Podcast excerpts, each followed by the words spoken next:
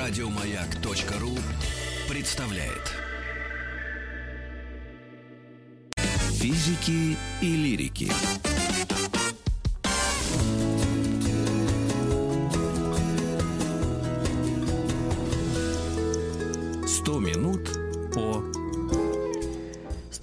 Необычных животных. Мы продолжаем наш разговор и общаемся с Ильей Гамырановым, зоологом, популяризатором науки, популяризатором науки, фил- фотографом дикой природы, лауреатом премии за верность науке. Илья, приветствую тебя.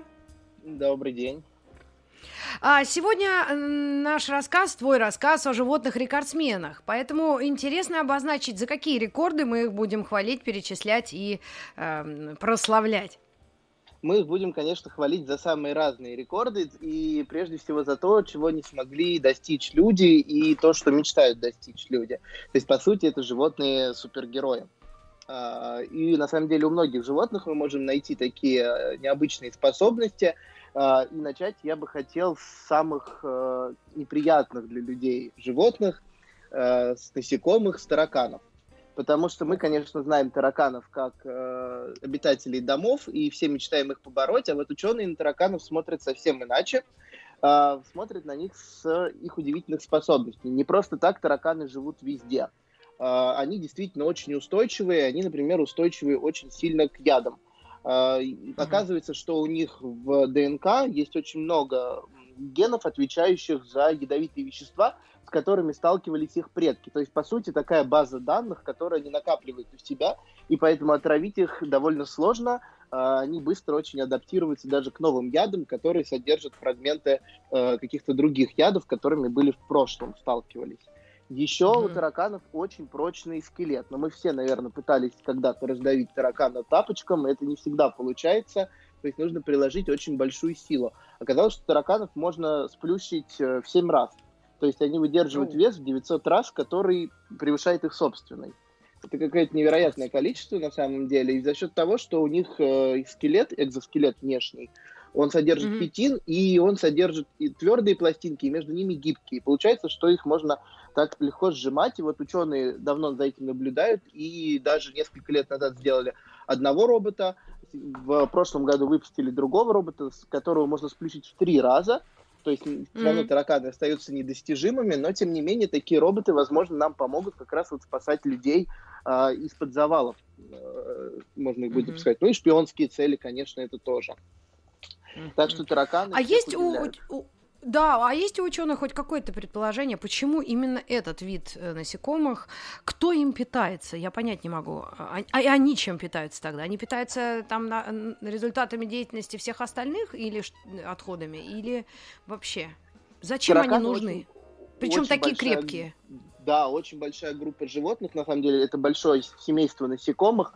Соответственно, они э, питаются, даже отряд насекомых, они питаются очень разными субстратами, живут в разных условиях. Тараканов можно найти в пустынях, в тропических лесах, в горах. То есть тараканы есть везде. Несколько видов научились жить с человеком, и питаются Мгм. они тоже очень разнообразно. Ну, в основном они питаются какими-то остатками. Они либо находят растительные остатки, либо остатки животного происхождения, то есть они этим тоже не брезгуют. У них очень мощные Мгм. челюсти. Есть тараканы, которые питаются древесиной. У них живут бактерии в кишечнике, которые помогают им переваривать эту древесину. А, И Мгм. в домашних условиях они, соответственно, находят, ну, едят практически все, а в природе ими питаются все другие животные. Конечно, они ими тоже не брезгуют, то есть и птицы, и э, рептилии, амфибии. Есть кормовые тараканы, которых мы разводим для того, чтобы кормить как раз рептилий в домашних условиях.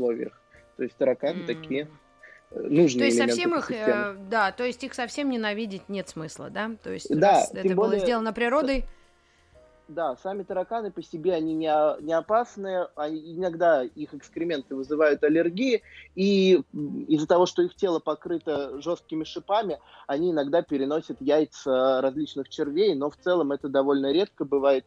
То есть, э, скорее Фу. всего, это вот эффект именно неприятного, потому что их живет очень много, они многие колониальные, живут большими группами, и это, конечно, неприятно.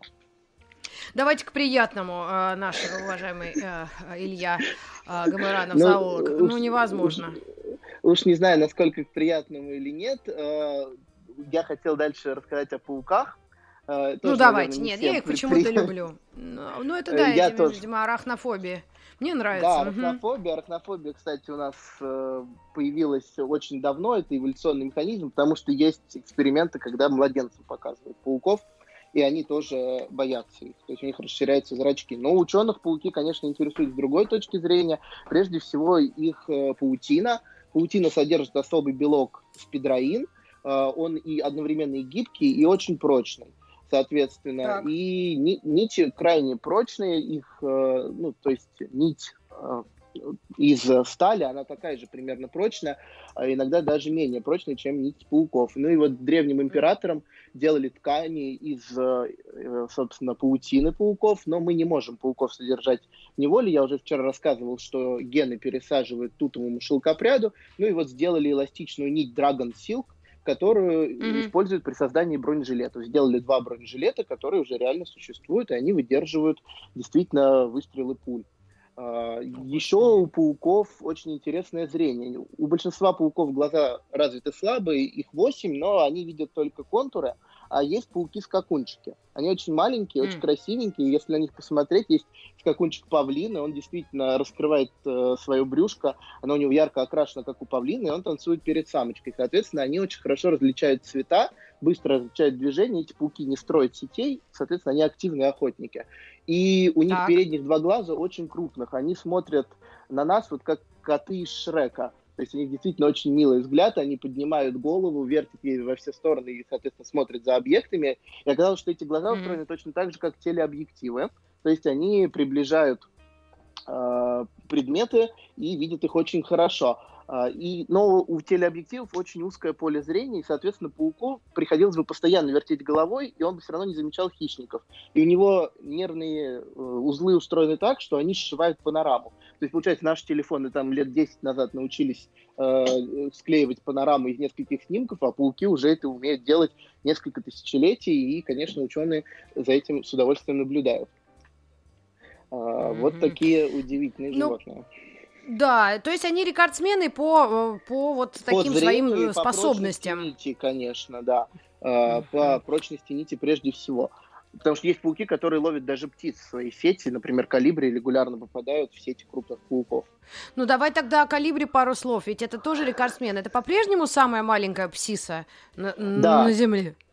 Конечно, Птичку. это сам, самая маленькая птичка. Есть калибри пчелка. Она живет э, в одном месте на Кубе.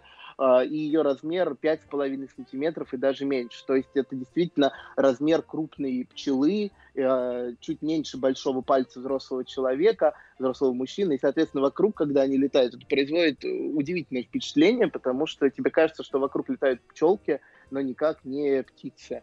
Вот. Ну, и да, я один раз тоже видела. Ну, не несколько раз, но я не на Кубе, а видела в городе Лос-Анджелес, э, там они тоже водятся. И прямо они над цветами, вот знаете, странные такие цветы бывают с оранжевым, похожие на каких-то гусей. Вот. И вот они их как-то опыляют, там что-то ковыряются в них. Да, и они, правда, я думала, это жуки, любят... а это птицы такие длинные цветки, потому что там много нектара, и они, собственно, своим клювом туда засовывают, э, клюв засовывают, а язык у них работает как насос, он двигается туда-сюда, как поршень, и выкачивает нектар из этих цветков. А, в общем, птички удивительные, но живут только в Америке, соответственно, и в mm-hmm. Северной, и в Южной. У нас мы увидеть их не сможем. Единственный раз к нам ветром заносила птицу э, на Дальний Восток, и даже есть отметка, собственно, что единожды птиц калибри была на территории России, но ее просто Российская Федерация занесло ветром. Э, ну, вот, да. Ее уже нашли такую умершую, близкую mm-hmm. к смерти. А, к сожалению. Ну что ж, рекордсмен, вот эта птица явно рекордсмен. Какие еще рекорды да. мы можем у, у, вспомнить о наших э, братьях меньших? Uh, ну, еще, конечно, рекордсмены голуби. Uh, мы вчера тоже их затрагивали немножко и вообще регулярно о них говорим, не просто так, потому что тоже расселиться по всему свету, это нужно uh, обладать очень множеством суперспособностей. И, конечно, у голубей прежде всего это очень развитая ориентация на местности.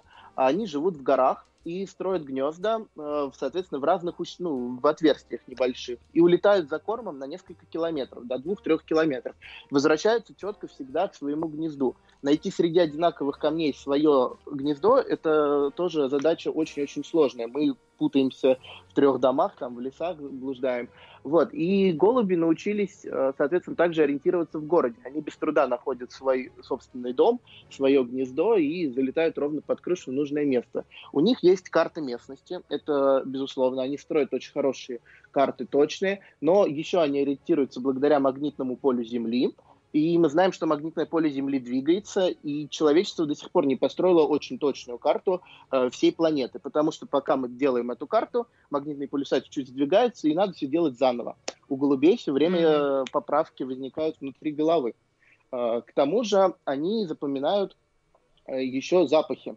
И оказалось, не, не все птицы чувствуют запахи, и вообще долго считалось, что птицы э, запахи не могут чувствовать, а голуби, тем не менее, запахи воспринимают очень хорошо и накладывают их на карту местности. И получается, что у них еще есть такая интерактивная карта запахов, и они чувствуют не mm-hmm. только запах там гари, сероводорода или еще чего-то, они очень разнообразные запахи очень точно чувствуют, и в результате получается три карты, то есть местности, э, магнитная и запаховая, позволяет им без труда найти э, участок, соответственно, в котором они живут. Это mm. тоже такие рекордсмены Плюс среди голубям. всех птиц. Да, конечно. Mm-hmm. Ну, э, у нас несколько секунд до небольшой паузы. Илья, может быть, ты намекнешь, о ком э, пойдет речь после небольшой рекламы? Да, конечно. Мы обязательно поговорим еще о лягушках и о совах. Без них никуда. Совы, о, это фавориты да. современности. Все айтишники мечтают завести себе сову вместо жены. К вам вернемся совсем скоро. Оставайтесь с нами.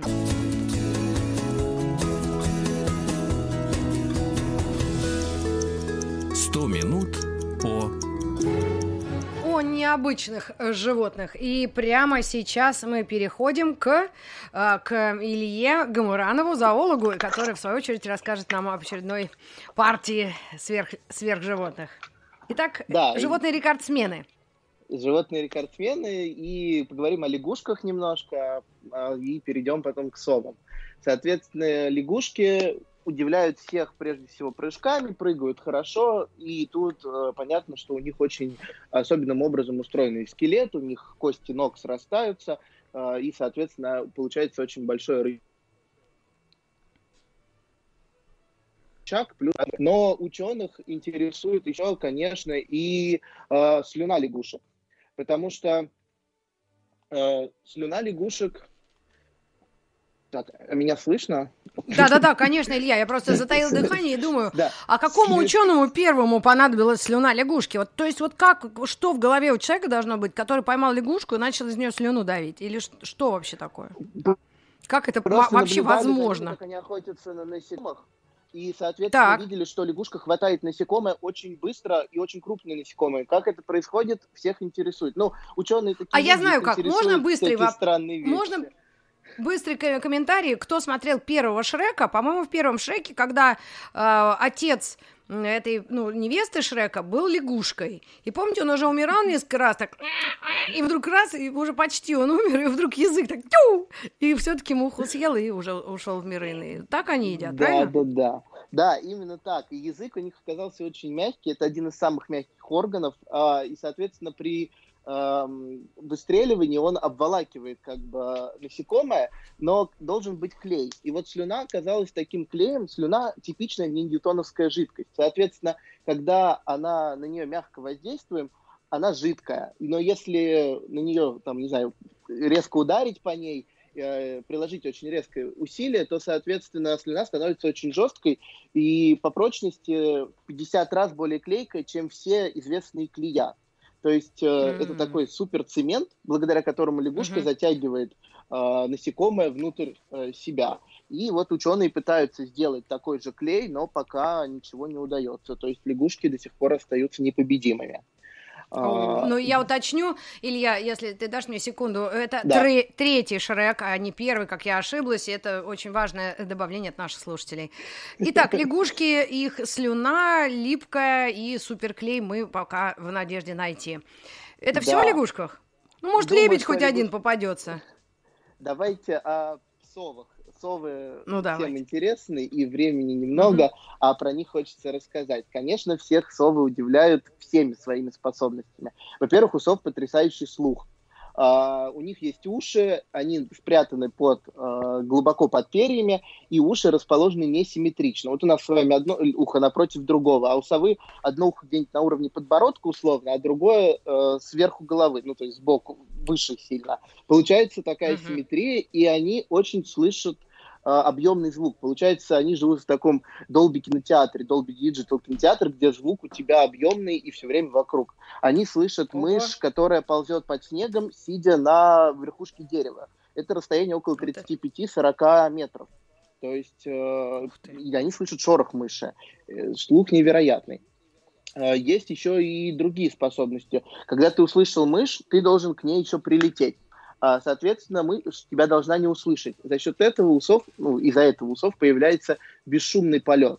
Совы летают очень-очень тихо. Если сова будет угу. лететь рядом с вами, вы услышите ее в тот момент, когда э, она вот, пером практически коснется вашей головы. Тогда вы услышите слабое дуновение ветерка. А в остальном полет сов бесшумный, у них очень широкие крылья и перья с множеством бороздок, в результате воздушный поток разбивается и получается очень тихий э, полет. Это... Все совы, почти все, все, все совы. совы, именно все так. Совы, все совы, все совы угу, очень тихо угу. летают. А сколько их а, вообще? Видов ну, этих неск- сов? несколько, сов, сов. я думаю, что до сотни видов, то есть до сотни сов. довольно много, да. Угу, а, угу. И у сов еще, конечно, известны их глаза. Глаза О, очень да. большие, с очень крупным э, зрачком.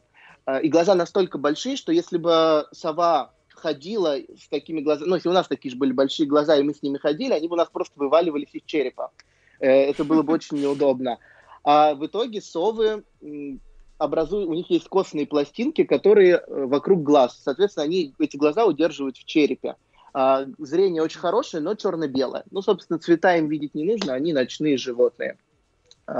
Вот, э, и, еще крутящаяся голова, потому что... Голова, может, конечно. Вот эта голова, месте, как у Вицина из фильма «Кавказская пленница». Помните, когда он голову перевернул, а он его с другой стороны? Под шапкой голова. Так, и да. как такого добивается сова? Э, ну, совы, во-первых, могут крутить, соответственно, на э, 270 градусов, то есть, сидя вперед, она может посмотреть, что происходит сзади нее, повернув голову. Просто за счет того, что у них очень много шейных позвонков. У них 14 шейных позвонков, а у нас с вами всего 7. А, за счет этого шея очень подвижная, но и там еще возникают разные механизмы, которые э, удерживают артерии, потому что если мы так голову повернули, мы просто умерли от того, что передавили сонную артерию а у mm сов есть специальные отверстия в черепе для этого. А, так что вот такие крутые животные. Ну и последнее, о ком я хочу обязательно поговорить, это голые землекопы. Это прям О, супергерои, мои, мои супергерои. Это вообще чудо, чудо такое вот, вот лысое, ползает где-то под землей, слепой, а живет дольше всех, а? Да, про них можно говорить бесконечно. Это действительно одни из немногих социальных э, Э, животных, млекопитающих, то есть они живут как муравьи, у них есть царицы и дети, они не теплокровные, то есть у них не постоянная температура тела, они ее регулируют в зависимости от окружающей среды, они голые, без шерсти, зато у них много э, вибриз, и они есть и спереди на мордочке, как у кошек, и еще на хвосте. Вибризы это что такое? Надо... Это жесткие усы, ну как у кошек усы. О, а, так, вот, понятно. они не чувствуют ожогов, то есть они не чувствуют, если их поджечь, они не почувствуют этого, они не чувствуют кислоты. Да прекрати, а, что ж ты говоришь? Соответственно, и у них э, они не чувствительны к жгучему перцу, к веществу капсаицину. Это удивительная способность. Ученые пытаются делать обезболивающие, Э, которые будут действовать на людей примерно так же. Но пока ничего не получилось. Ну и землекопы живут очень долго, они живут до 30 лет, э, несмотря на их размер. А размер они с хомячка. Хомячок, мы знаем, живет 2 года, а капибара порядка 15 лет. Это самый крупный грызун. То есть живут действительно очень-очень долго. Дай им Бог здоровья, их Бог э, это, этих землекопов. Спасибо Илье Гамуранову, зоологу, популяризатору науки и до новых встреч в эфире. Еще больше подкастов на радиомаяк.ру